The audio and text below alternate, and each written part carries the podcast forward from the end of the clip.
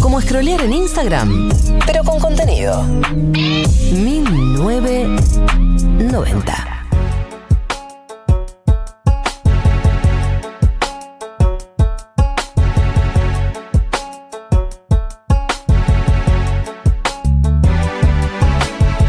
y 12 o y 11, difícil saberlo porque la televisión me dice una cosa y el reloj de la radio me dice otra. Pero calculen entre 11 y 12. 15. me confundía un montón. Básicamente faltan aproximadamente 48 minutos para que se termine el programa y por lo tanto tenemos que ya meternos de lleno en un tema de agenda, que es algo que no solemos hacer, agarrar un tema, pero agenda de hoy, ya. Right que los now. sábados no pasa tan. No pasa nada, por eso estamos hablando de si hay que dormir o no dormir con una persona, porque no, no están pasando cosas los sábados. Pero el día de hoy, la Cámara de Diputados, eh, en un evento completamente mm, excepcional, decidió sesionar un sábado. ¿En serio? Bien, welcome to my world, Cámara de Diputados. que Laburar, ¿qué es eso? Porque aparte se habla mucho de que los lunes y viernes no se labura en el Congreso porque de distintas provincias viajan y vienen. Bueno, un sábado. Cayó un sábado, digamos todo por internas, porque no querían sesionar eh, y dar quórum para otros proyectos. Pero está sesionando la Cámara de Diputados y va a tratar un tema bastante importante, que es el impuesto a las ganancias. Así es. Así es. Vo- Voy a hacer como un raconto primero de cuáles son los proyectos que se están tratando. Primero, el más conocido es el de Sergio Tomás Massa, que en realidad no es de Sergio Tomás Massa, pero bueno, es del Frente de Todos, pero, Pero lo lo está poniendo Pone la, carita, cara él, claro, está poniendo la carita Sergio Tomás, eh, que básicamente es cambiar el mínimo no imponible.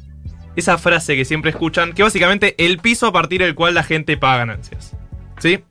Actualmente, un soltero paga 75 mil a partir de sueldo de- a partir de 75 mil pesos paga ganancias. ¿Por qué digo un soltero? Porque vos podés deducir distintas cosas en el impuesto a las ganancias. Deducir. Deducir significa sacarle, básicamente. Claro. Puede deducir Restarle. hijos, básicamente. Entonces, si yo tengo hijos, cuando voy a la FIP le digo, che, mira, yo gano esto, pero tengo hijos. Así, Así que, que- lo deduzco de mi ganancia. Se supone que la FIP dice, bueno, si tiene hijos, tiene gastos Claro. que acompañan a tener hijos. soltera o soltera no tiene. Claro, así se pueden deducir muchas cosas, por ejemplo, alquileres, compras de elementos eh, que estén destinados exclusivamente para el trabajo y demás. Entonces, un soltero empieza a pagar ganancias cuando gana 75 mil pesos de sueldo y un casado con dos hijos 99 mil. ¿Sí? Hasta ahí es lo que es y pasaría a 150 mil para todos. A partir de 150 mil pagarían eh, ganancias las personas. Actualmente pagan aproximadamente 2 millones de personas y bajaría a menos de la mitad. Solo pagarían 700 mil personas. Ese es el proyecto de Sergio Tomás, de vuelta. Vamos al segundo proyecto que es el de el Poder Ejecutivo. Lo que quiere cambiar el Poder Ejecutivo es cambiar las ganancias para las empresas. ¿Sí? Las empresas también pagan ganancias. Mira, ¿Sabían? voy a fingir como que lo sabía. Dale, buenísimo. Finjamos todos. Bueno, y actualmente todas eh, pagan el 30% y pasaría a escalonarse del 25% al 35%. ¿Qué es lo que dice el gobierno? Esperamos recaudar menos con la gente, porque le vamos a dar beneficios a la clase media, y esperamos recaudar más con las, Las empresas. Bien. ¿Qué es lo que dicen las empresas? Bueno, pero si yo invierto... Siempre nosotros estamos pagando el sueldo de Tanación. Nosotros financiamos el país. La Así empresa. hablan las empresas, mirá. Sí, me Qué raro. Era como medio tana la empresa, ¿no? Y yo estoy Estamos pagando. financiando el país de mis impuestos. Bueno, resulta que las empresas se quejan porque dicen, bueno, está bien que paguemos ganancias, pero pagame si yo redistribuyo esas ganancias. Si yo quiero invertir, tengo ganancias, si quiero invertir en el país, no debería pagar tanta, tanto impuesto para invertir. Entonces las empresas se quejan y dicen, bueno, subime los impuestos si quiero redistribuir esas ganancias. Ahora, si las quiero invertir en el país en un momento en el que el país está complicado, déjame que las invierta sin pagar ganancias. El gobierno dice, voy a recaudar por acá y le voy a dar beneficios a la clase media. Y después hay otro proyecto, que este también les va a interesar, le veo los ojitos, que es de un diputado del Frente de Todos, de Marcelo Casareto, para que paguen ganancias los empleados de la totalidad de los cargos de los tres poderes nacionales y provinciales. ¿Qué significa esto? No sé. Que se incluya en el impuesto a las ganancias a los empleados judiciales. Básicamente. Mm, la metemos ahí de Dorapa. Claro. No sé si de Dorapa. No, aplicaba. te dije claro como. Pero porque de soy la Querusa. conductora. De De Querusa. Querusa. Vale, Porque sí. soy la conductora. No quiero ser ese tipo de, de persona. Conductora ya sos. No, conductora sí, pero quiero que me cuestiones. Ah, bueno, te Mira, cuestiono. Sí, no era de Dorapa. cualquiera Rarísimo de Dorapa. de ¿Por qué dijiste Dorapa. Además, Dorapa, si lo das vuelta, es como de parado. Es Claro. parado, claro. es medio no rarito lo que acabo de decir, ¿no? Sí. De Querusa para mí es mejor. De Querusa va. Bien, Bueno, lo quería meter, lo, lo metieron de Querusa, así como, ya que estamos discutiendo ganancias, discutamos Si esto pasa, también. pasa. Claro, si Claro, pasa, pa, pasa. listo. Eh, el dato es que este año aproximadamente 40 mil millones de pesos el Estado pierde porque no paga ganancias a los judiciales. Esto es, para que tengan una idea, la mitad de un IFE. O sea, sí, un IFE mensual son eh, 9 millones de personas, 10 mil pesos. Bueno, la mitad se podría dar 10 mil pesos a eh, casi 4 millones de personas un mes. Sí. Además, teniendo en cuenta que, que los sueldos del judicial son altísimos, eh, por lo que me imagino que cuesta un poco más eh, y el impacto que tiene que no paguen es así de alto. Claro, es, así. es, es un mes de ATP. O sea, son como niveles rarísimos si uno, uno sabe que los sueldos de judiciales son muy importantes, pero a nivel Estado hay un montón de judiciales que no pagan. Entonces pesa bastante que los judiciales no paguen. Siempre la discusión es que ellos dicen que no se le puede bajar el sueldo a, eh, a un empleado. Entonces si le pasas a cobrar ahora, no perdían plata básicamente y estarían perdiendo plata que ya les habían prometido. Eh, sí están pagando los que entraron a partir de 2017. Sí. al No, otro Judicial. argumento que usan, que a mí me encanta ese argumento, me vuelve absolutamente loca, es si pagamos ganancias vamos a perder la independencia. Así hablan también. Así me botean. ¿Sabes que si pago ganancias dejo de ser independiente? No voy a poder hacer más mi fallo súper independiente de los otros poderes del Estado. Hacé clic acá. Eh, Subiste a Story para Eh, firmar es- el. Eféame por reverse. Claro. ¿En qué año vivía? Estamos en una situación, estamos en un romance con el Poder Judicial en este momento. Además, eh, como sociedad, digamos que no estamos en nuestro mejor momento con nuestro Poder Judicial. Claro, es que aparte muchos miembros de la corte dicen, bueno, está bien que paguen ganancias, pero como no llega todavía, no hay ningún proyecto, como no llegó el Claro. Pero proyecto. hubo intentos, hubo intentos. Hubo intentos, pero esta corte no definió sobre el tema ganancias todavía. Entonces hubo nuevos, hubo un agente básicamente en el gobierno de Macri, que bueno, habrá que ver si pasa este proyecto que, di- que dice la justicia sobre si pagar impuestos ellos mismos. Eh, eh, Floreta dice acá empleada judicial les asegura que los sueldos no son altísimos chiquis. Eh, no, obviamente yo cuando hablo de la gente que dice estos argumentos de la independencia son los jueces y fiscales cuyos sueldos sí son altísimos. Eh, y en el caso del resto de los empleados del Poder Judicial pagarían ganancias de la misma manera que paga ganancias todo el resto de la sociedad a partir de determinado número. Claro, claro. Eh, pero está bueno lo que argentina. está bueno lo que marca porque es un poco la discusión que se está planteando con este cambio que eh, pide Sergio Tomás Massa, que es subir el mínimo no imponible. Claro. ¿Por qué?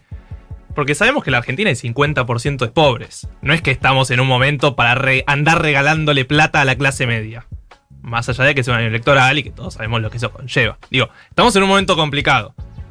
Y la gente que está- va a ganar 140 mil pesos por mes es la gente que más gana en el país. No estamos hablando de gente que está sufriéndola.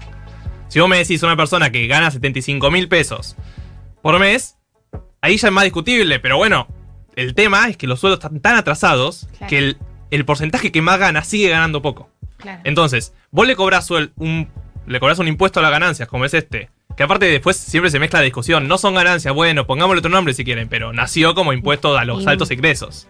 Impuesto a la plusvalía. No, tampoco. Pues ahí, te, ahí te estoy criticando. ¿Te gusta? me encanta. La pluralidad no es eso, pero no importa.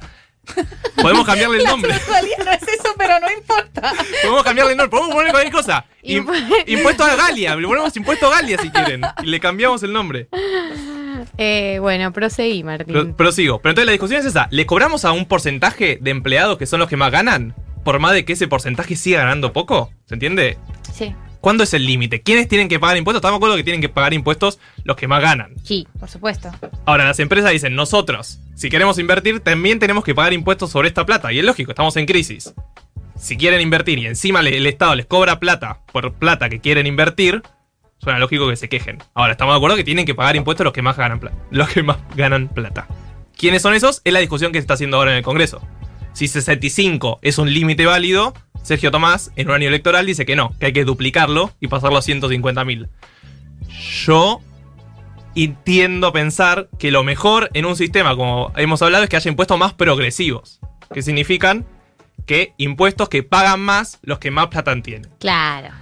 El IVA es un impuesto completamente regresivo. Claro. Todos pagamos 21% de no la tiene leche y ningún demás. sentido el IVA en esos términos. Entonces es lógico que haya, Y además es de los que más recauda. claro, eh, es literal más recauda. Entonces, es lógico que la gente de la clase media se queje por un impuesto a la ganancia, sobre todo porque en 2014 y demás hubo años en los que pagaba mucha gente y pagaba mucha plata.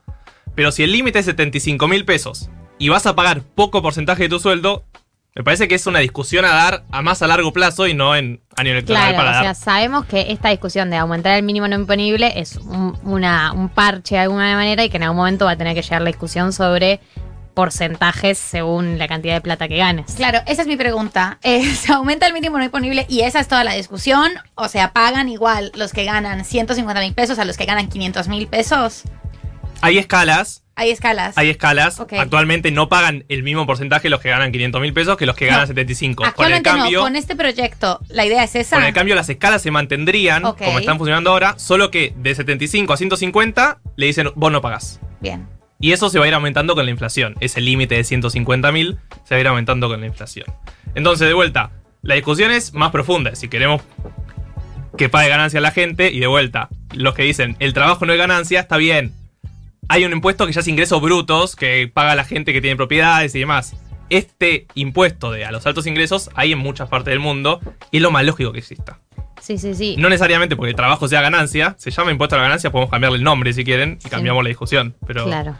No, pero además sí yo había leído como algunas de las críticas que aparecen al- a este proyecto de Sergio Tomás eh, tienen que ver más con eso, con que no, con la, con la gente que plantea en realidad la discusión es hablar de porcentajes y de que sea progresivo más que eh, cuál es, eh, de que lo pague menos gente, sino que por ahí no lo pague menos gente, pero que pague menos cuanto menos ganás. Eh, o que los porcentajes sean más proporcionales a uno, más lógicos de lo que son hoy en día. Sí, y también para mí lo interesante de esto es que, como decía, hay un montón de deducciones posibles. Pero que al fin y al cabo no termina estando tan cerca de la gente porque entrar a la página de la FIP y tener esos conocimientos es muy difícil. La gente, o sea, no se informa de esas cosas. Entonces vos no sabés que puedes deducir, por ejemplo, cosas que te compras para el laburo, exclusivamente para el laburo, te las puedes deducir.